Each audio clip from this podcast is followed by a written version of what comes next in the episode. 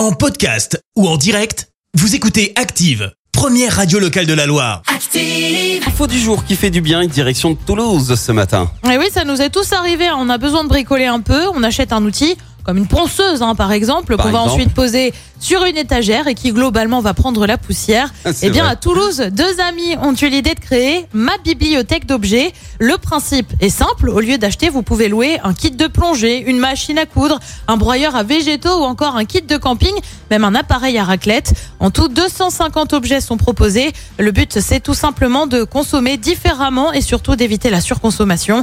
Désormais, les deux Toulousains espèrent ouvrir une trentaine de points relais pour faciliter la location des objets. Merci, vous avez écouté Active Radio, la première radio locale de la Loire. Active.